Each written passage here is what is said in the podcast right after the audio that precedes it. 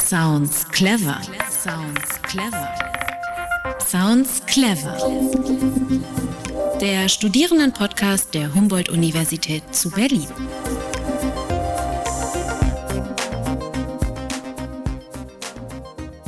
Herzlich willkommen zu einer neuen Folge Sounds Clever, dem Studierendenpodcast der Humboldt-Universität zu Berlin. Im Studio für euch wie immer Laura Duchnicki und heute mit Redakteur Jonathan, der eine ganz besondere studentische Initiative vorstellen wird. Wir haben ja in den vergangenen Monaten schon über Kunst, Musik und Nachhaltigkeit gesprochen. Falls ihr diese noch nicht gehört habt, dann holt das unbedingt nach. Finden könnt ihr sie in eurer Podcast-App des Vertrauens. Aber ich muss ehrlich sagen, so nah wie unser heutiges Thema ist mir bei der Vorbereitung noch keins gegangen. Auf der Flucht sein, das ist immer noch die Realität vieler Menschen. Und leider, wie wir wissen, endet die Odyssee für die Menschen nicht mit der Ankunft in einem europäischen Land sondern hier beginnt erst ein ganz anderer Kampf. Bürokratie, die Ungewissheit über den Aufenthaltsstatus, Integration, Fremdenhass und Rassismus, um nur mal ein paar Realitäten aufzuzählen. Und die studentische Initiative, mit der wir uns heute auseinandersetzen, knüpft genau an dieser Stelle an. Wie kann Geflüchteten nach ihrer Ankunft hier vor Ort geholfen werden? Und vor allem, was braucht es, um ihnen ein faires Asylverfahren zu ermöglichen? Die Refugee Law Clinic an der Humboldt-Universität zu Berlin nimmt sich diesen Fragen an und ist dabei für die Studierenden nicht ganz uneigennützig. Unsere RedakteurInnen Lisa und Jonathan klären uns auf, was es mit der RLC auf sich hat. Im Studio ist jetzt hier mit mir Jonathan. Hey. Hi Jonathan. Refugee Law Clinic, was genau ist das eigentlich? Ja, das ist eine gute Frage. Wie der Name schon vermuten lässt, geht es bei der Refugee Law Clinic um Recht, also um Jura und ganz besonders ums Asyl- und Migrationsrecht und deren praktische Anwendung. Am besten erklären können es ja aber eigentlich die Mitglieder der Initiative selbst und deshalb habe ich mich mit zwei von ihnen getroffen. Beide sind Studis und beide sind schon seit einiger Zeit bei der RLC aktiv. Franziska Schmidt ist ehrenamtlich im Vorstand und Sebastian Pukrop arbeitet als studentische Hilfskraft. Und die beiden habe ich auch einfach mal gefragt, was sie da eigentlich so in einer Law-Klinik machen. Ja, also der wichtigste Teil unserer Arbeit ist natürlich die qualifizierte rechtliche Beratung von Geflüchteten. Das ist das, was wir unbedingt leisten möchten. Ähm, der zweite Teil unserer Arbeit ist dann aber auch der universitäre Teil, dass wir die Disziplin irgendwie ein bisschen voranbringen wollen, dass wir Migrationsrecht und Asylrecht allgemein an der Uni irgendwie etablieren möchten. Wir haben verschiedene Beratungsstellen an der Uni selbst über Berlin verteilt in verschiedenen Unterkünften, in Kooperation mit verschiedenen anderen Organisationen an verschiedenen Orten einfach, wo Menschen hinkommen können und Beratung bekommen. Ähm, aber wir bieten eben auch Veranstaltungen an der Universität an, die eine Ausbildung bringen für Studierende und auch für andere von außerhalb. Studierende und andere Interessierte bekommen also bei der Refugee Law Clinic eine fachliche Ausbildung, lernen alles rund ums Asylrecht und können dann Geflüchtete juristisch beraten. Diese Verbindung, die Ausbildung und die praktische Anwendung, das ist auch das Law Clinic Prinzip und das gibt es auf der ganzen Welt. Meine Kollegin Lisa stellt es uns einmal vor. Das Konzept der Law Clinic kommt ursprünglich aus den USA. Inzwischen hat sich das an vielen Institutionen weltweit bewährt. Law Clinics, das sind Räume, in denen Studierende der Rechtswissenschaft an konkreten Fällen arbeiten und so Gelerntes direkt anwenden können. Sie arbeiten mit zivilgesellschaftlichen Organisationen, Kanzleien oder staatlichen Stellen zusammen. All das wird natürlich von Mitarbeiterinnen der juristischen Fakultät betreut. Das Ergebnis? Die Wissenschaft kann direkt mit der Praxis verbunden werden und Studierende gewinnen nicht nur Eindrücke in die juristische Arbeit, sondern leisten nebenbei auch noch einen Beitrag für die Zivilgesellschaft oder für einzelne hilfesuchende Personen. Alleine an der HU gibt es vier Law Clinics. Die Law Clinic Grund- und Menschenrechte ist die älteste von ihnen. Sie war auch eine der ersten in Deutschland, als sie im Wintersemester 2010-2011 ins Leben gerufen wurde. Die Consumer Law Clinic beschäftigt sich mit Verbraucherrecht und die Humboldt Law Clinic Internetrecht logischerweise mit aktuellen internetrechtlichen Fragen. Die Refugee Law Clinic gründete sich 2014 aber erstmal relativ unabhängig von der HU als ein eigenständiger Verein rückte dann aber immer näher an die Universität und arbeitet mittlerweile gut mit ihr zusammen. Übrigens, bei der Refugee Law Clinic sind auch viele Leute aktiv, die keine Studis sind oder nicht Jura studieren. Trotzdem beschäftigt sich die RLC ja mit Migrations- und Asylrecht und bietet den Geflüchteten also eine kostenlose juristische Beratung. Warum ist so eine Beratung denn aber überhaupt notwendig? Das Asylverfahren ist ein relativ komplexes behördliches Verfahren. Da braucht man eigentlich eine ganze Menge Hintergrundwissen. Und die Menschen, die Asyl beantragen, die geflüchtet sind, bringen meistens natürlich keine vertieften Kenntnisse von, der, von dem Fach mit, von der Materie mit und kommen dann hier an und haben dann nur wenige Wochen Zeit, meistens bevor die Anhörung stattfindet, was das Kernstück des Asylverfahrens ist, wonach sich entscheidet, ob eine Person Schutz bekommt oder nicht. Und auf diese Anhörung zumindest sollte man unbedingt vorbereitet werden, damit man ein bisschen weiß, worum es darin eigentlich geht. Und wir fordern immer oder wir wünschen uns immer, dass es eine unabhängige Verfahrensberatung für jede Person gibt, die auch vom Staat so geliefert werden sollte. Das findet aber nicht statt. Also in Berlin gibt es verschiedene Stellen, die das leisten, aber nicht in dem notwendigen Umfang. Außerhalb Berlins in Brandenburg zum Beispiel ist es noch wesentlich schlechter, was die Situation angeht.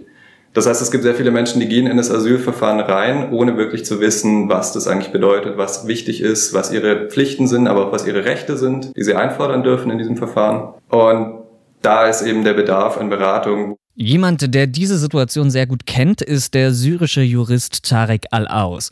Er selbst war über dreieinhalb Jahre in der Beratung tätig, unter anderem bei der medizinischen Flüchtlingshilfe Bochum und beim Zentrum Überleben. Und wir haben ihn gefragt, wie man sich die Situation nach dem Ankommen überhaupt vorstellen kann. Wenn die Menschen in Berlin ankommen, wurden direkt in dem Ankunftszentrum in Reinickendorf untergebracht. Sie bleiben dort wenige Tage. Sie haben einen großen Anlaufzettel von allen Stellen, wo sie hingehen mussten, um sich registrieren zu lassen. Sie bekommen ein sehr beschleunigtes Asylverfahren innerhalb von wenigen Tagen. Und man kann sich dann vorstellen, die Menschen, die gerade eben eine Flucht hinter sich haben, müssen irgendwie direkt in einem sehr schnellen Asylverfahren ankommen, in einem Land, wo sie gar nichts wissen oder gar keine Informationen haben. Es ist auf jeden Fall schwierig. Und das Schwierigste daran, sie müssen sich vorbereiten, um diese Anhörung zu machen. Und sie müssen alles erzählen, was sie vom Fluchtgrund haben. Ansonsten verlieren sie die Chancen innerhalb des Asylverfahrens.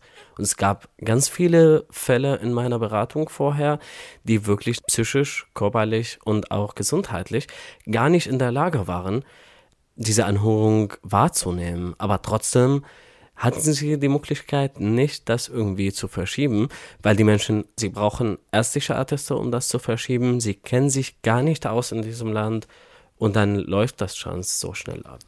Das klingt schon alles ziemlich bedrückend und ich finde, man kann sich gut vorstellen, wie ratlos die Menschen dann sind, vor allem wenn sie auch die Sprache gar nicht richtig sprechen.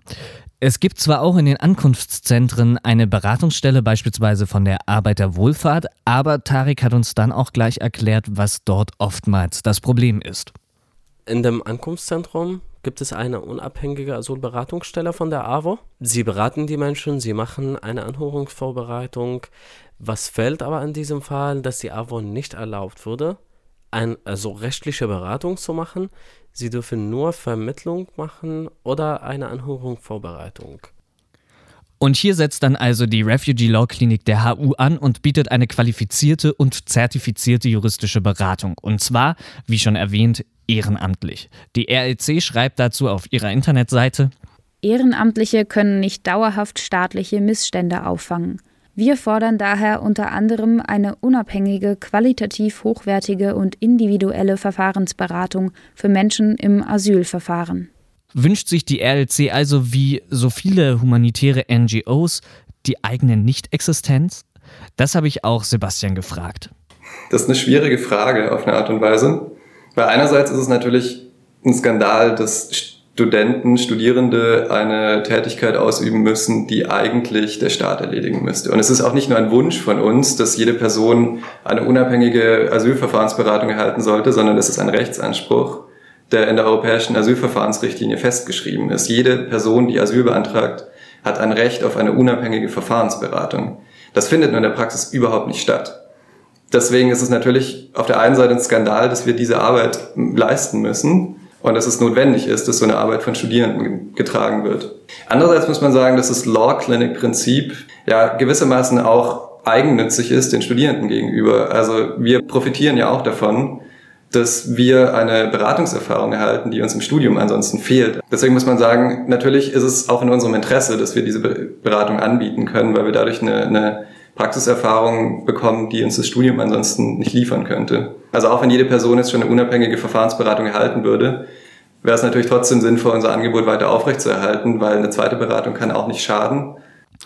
Das klingt einleuchtend, denn die Praxiserfahrung und die vorherige Ausbildung haben halt auch einen Selbstzweck. Und die Ausbildung der RLC hat es auch ganz schön in sich. Insgesamt dauert die nämlich ein ganzes Jahr und besteht aus einer Vorlesung zu den Grundlagen des deutschen und europäischen Asylverfahrensrecht, einem anschließenden Seminar, einem Praktikum im Aufenthaltsrecht bei einer Volljuristin, einem Volljuristen, einem Beratungseinstiegsworkshop und schließlich der Hospitation bei bestehenden Beratungsteams.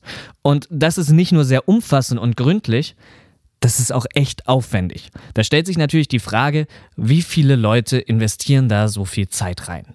Jedes Jahr, wenn unser Ausbildungszyklus im Oktober anfängt, sind wir erstaunt, wie viele Leute da sitzen und ähm, wie viele aber auch tatsächlich dann äh, den Ausbildungszyklus im Sommer abschließen und dann im, im Oktober drauf in die Beratung einsteigen. Also unser Bedarf ist immer genau gedeckt.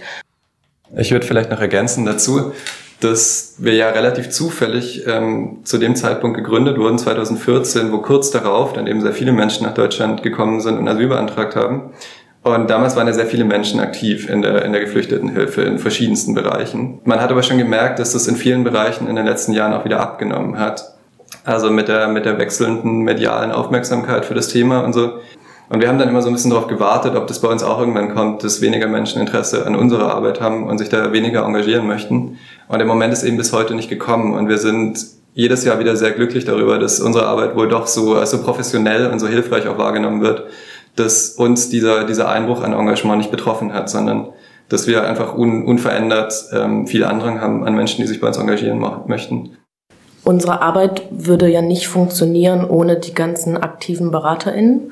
Und das ist auch wirklich etwas, wo wir, glaube ich, ziemlich dankbar drüber sein können, dass wir so viele aktive BeraterInnen haben, die so selbstverständlich ihre Zeit damit verbringen, äh, qualitative Rechtsberatung anzubieten und ja. Ja, das kann einen schon sprachlos machen, dieses Engagement. Und vor allem ist es natürlich keine Selbstverständlichkeit, das unentgeltlich neben dem gelegentlich sicherlich auch recht anstrengenden Studium zu leisten. Denn die Beratungstätigkeit kann ja selbst auch ziemlich anspruchsvoll sein. Für die Geflüchteten steht ja unfassbar viel auf dem Spiel. Hat man da manchmal Angst, etwas falsch zu machen? Ja, definitiv. Also das ist ja ein total, ähm, eine total prekäre Situation oft, in der sich die ähm, Menschen befinden. Und deshalb ist uns ja auch die, Qualita also die qualitative Beratung so wichtig und deshalb ist unsere Ausbildung so lang und deshalb findet zweimal im Monat eine Supervision statt, zu der wir unsere BeraterInnen auffordern äh, zu gehen. Ja, Supervision, das ist ein gutes Stichwort, denn einfach so dürfen Studierende in Deutschland keine juristische Beratung erbringen. Sie sind rechtlich dazu verpflichtet, die Rechtsberatung unter der Anleitung von VolljuristInnen anzubieten. Und aus dem Grund haben wir eine spezialisierte Kanzlei beauftragt, ähm, diese Supervision im, im auszuüben. Und wir bieten zweimal im Monat Termine an, wo wir uns treffen gemeinsam an der Universität und einerseits erfolgt dann eine, also so eine kleine Fortbildung zu momentan brisanten Themen. Und andererseits ist dann eben ein offener Raum, um Fragen zu stellen. Und dann besprechen wir regelmäßig einfach irgendwelche Fälle aus der Beratung, wo ähm, die Beratungsteams jeweils nicht ganz sicher waren, wie man damit umgehen soll. Und bekommen dann eben das direkte Feedback von, von Rechtsanwälten dazu. Die Arbeit der Refugee Law Clinic ist also schon ziemlich professionell. Und auch die organisatorische Struktur wurde in den letzten fünf Jahren deutlich professioneller. Angefangen hat das Ganze ja wirklich rein ehrenamtlich von den Studis organisiert. Nach und nach kamen dann erst ein paar Stellen für studentische Hilfskräfte, für die ganzen unangenehmen Verwaltungstätigkeiten hinzu und schließlich dann auch eine halbe Stelle für eine wissenschaftliche Mitarbeiterin. Gerade die Abgabe der Verwaltungsaufgaben schafft natürlich auch wieder Ressourcen bei den Ehrenamtlichen für andere Projekte. Worüber wir zum Beispiel noch gar nicht gesprochen haben, die RLC hat auch ein Projekt im Ausland, was die Arbeit der Initiative, wie ich finde, noch einmal ganz besonders macht. Die Rechtsinformation für Geflüchtete auf Samos. Die griechische Insel Samos in der östlichen Ägäis ist an der schmalsten Stelle gerade mal 1,7 Kilometer vom türkischen Festland entfernt, also einem Nicht-EU-Land. Auf der 487 Quadratmeter großen Insel leben normalerweise knapp über 30.000 Menschen. Heute befindet sich auf Samos einer der sogenannten Hotspots. Seit dem EU-Türkei-Abkommen werden Migrantinnen, die in Griechenland ankommen, dorthin abgeschoben. Das ursprünglich als Notlösung gedachte Flüchtlingscamp ist seit Jahren zu einer Endstation für Geflüchtete geworden.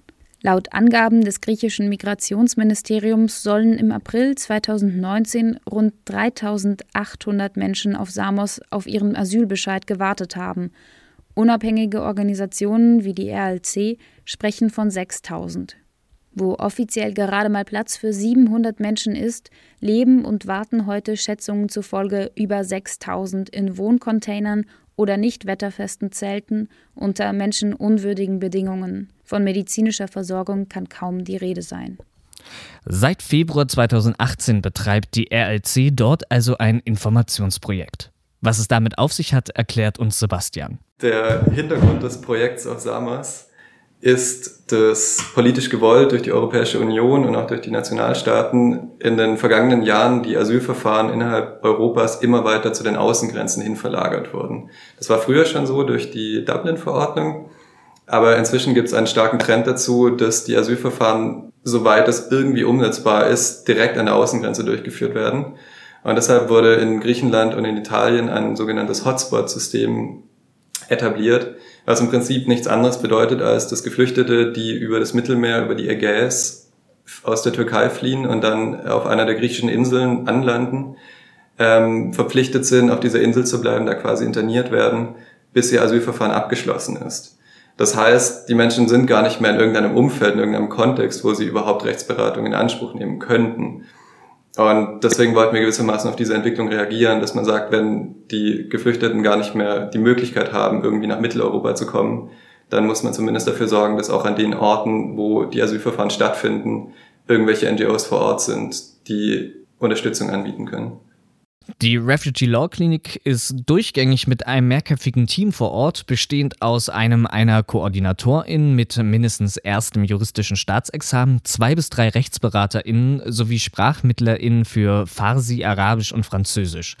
Die BeraterInnen müssen den Ausbildungszyklus der RLC im Asyl- und Aufenthaltsrecht durchlaufen haben oder eine vergleichbare Qualifikation vorweisen. Außerdem gibt es vor der Abreise nach Samos noch einen ganz speziellen Workshop. Auf Samos informieren also auch viele Studierende über die Rechte der Geflüchteten. Wie erleben junge europäische Studierende diese, ja man muss es so sagen, menschenverachtende Situation auf der Insel? Franziska und Sebastian waren beide mal für einige Zeit vor Ort. Ja, der Aufenthalt auf Samos ist sehr intensiv, weil es ja eine griechische Insel ist und ähm, auch eigentlich eine Urlaubsinsel. Und dann ist da jetzt eben halt dieses Camp und da kommen ganz viele Menschen an mit der Hoffnung, okay, und jetzt Europa. Und die sind dann da erstmal fest, die können dann nicht weg. Und ähm, ja, das ist, äh, also so in den Menschen ist es, spürt man einfach so eine Desillusion und Frustration weil die Verfahren mittlerweile mehrere Jahre dauern und die Menschen mehrere Jahre unter, ohne den Ausgang ihres Verfahrens zu wissen, in diesem Camp festsitzen. Und ähm, als Europäerin hat mich das zumindest sehr betroffen gemacht, weil, äh, wie Sebastian schon gesagt hat, es ist eigentlich, also es ist ein europäisches, eine europäische Aufgabe, ähm, das, diese Asylverfahren zu bearbeiten und dadurch, dass das jetzt einfach an die europäische Außengrenze verfrachtet wird, ähm, wird damit halt einfach quasi nicht mehr umgegangen so richtig. Und das ist auch für die Griechen äh, auf der Insel auch eine totale Belastung. Und genau. Und auch Sebastian hat der Aufenthalt auf Samos nachhaltig beschäftigt. Man muss wissen, also die Zustände auf der Insel sind katastrophal. Die Lebensbedingungen sind untragbar. Und wir bekommen das ja nur am Rande mit. Also wir hatten immer noch die Möglichkeit, irgendwo angemessen in einem Haus zu schlafen. Äh, wir haben sanitäre Einrichtungen und so. Und man denkt, das wäre selbstverständlich, aber das ist in dem Lager dort eben nicht so. Viele Menschen, sehr, sehr viele Menschen da wohnen in Zelten, haben keinen ernstzunehmenden Zugang zu sanitären Anlagen. Das Essen ist eine Katastrophe. Es gibt wahnsinnig viel Gewalt. Ähm, es gibt überall Ratten und gleichzeitig leben ungefähr ein Drittel Kinder in diesem Lager. Also ein Drittel der, der Bewohner und Bewohnerinnen sind minderjährige Kinder. Und die Rückkehr ist natürlich total bizarr, weil die, also die, der größte, das größte Ding, was die Menschen dort möchten, ist runter von dieser Insel zu kommen, weil sie eben interniert sind. Sie dürfen die Insel nicht verlassen, bis das Asylverfahren möglicherweise positiv abgeschlossen sein könnte. Das heißt, an dem Flughafen, der eigentlich nur so ein Ferienflughafen ist, der Insel, ist wahnsinnig viel Polizei und auch Militär, was Ausweiskontrollen durchführt und was ganz genau kontrolliert, wer einen, wer einen äh, Inlandsflug einfach nur ans Festland von Griechenland antreten darf und wer eben nicht. Und wir sind dann eben in der Position, dass wir da hinfliegen. Zwei, also ich war zwei Wochen dort und gehe dann am Ende zu diesem Flughafen zurück, wo ich weiß, dass ganz viele von den Geflüchteten täglich versuchen, da irgendwie mit gefälschten Dokumenten oder auf anderen Wegen rauszukommen. Und ich stelle mich halt mit meinem Personalausweis dahin und fliege einfach wieder raus. Also das lässt einen dann nicht kalt, diese, diese völlig bizarre und ja, menschenfeindliche Situation. Lisa Spöri und Jonathan Böse über die Refugee Law Clinic an der Humboldt-Universität zu Berlin. Besonders schockierend sind die Schilderungen von Sebastian Pukrop, die wir gerade gehört haben, über die menschenfeindlichen Zustände auf der griechischen Insel Samos, wenn man in den Nachrichten immer wieder von sogenannten Pushbacks hört. Dabei werden geflüchtete Menschen illegal, ohne dass ihnen ein Asylverfahren ermöglicht wird, von Griechenland in die Türkei zurückgebracht. Gerade zuletzt sind wieder Videos aufgetaucht, die diese Pushbacks zeigen sollen. Und das war sie, die neue Folge Sounds Clever. Heute mit einem aktuellen und sehr ernsten Thema. Schreibt uns gerne, wie euch die Folge gefallen hat. Und wenn ihr noch mehr über die RLC wissen wollt, geht auf die Internetseite rlc-berlin.org. Dort findet ihr auch ein wissenschaftliches Journal mit vielen spannenden Artikeln zum Thema. Mein Name ist Laura Duchnicki und ich freue mich, dass ihr auch dieses Mal wieder eingeschaltet habt. Sounds clever. Sounds clever. Sounds Clever. Der Studierendenpodcast der Humboldt-Universität zu Berlin. Alle vier Wochen neu.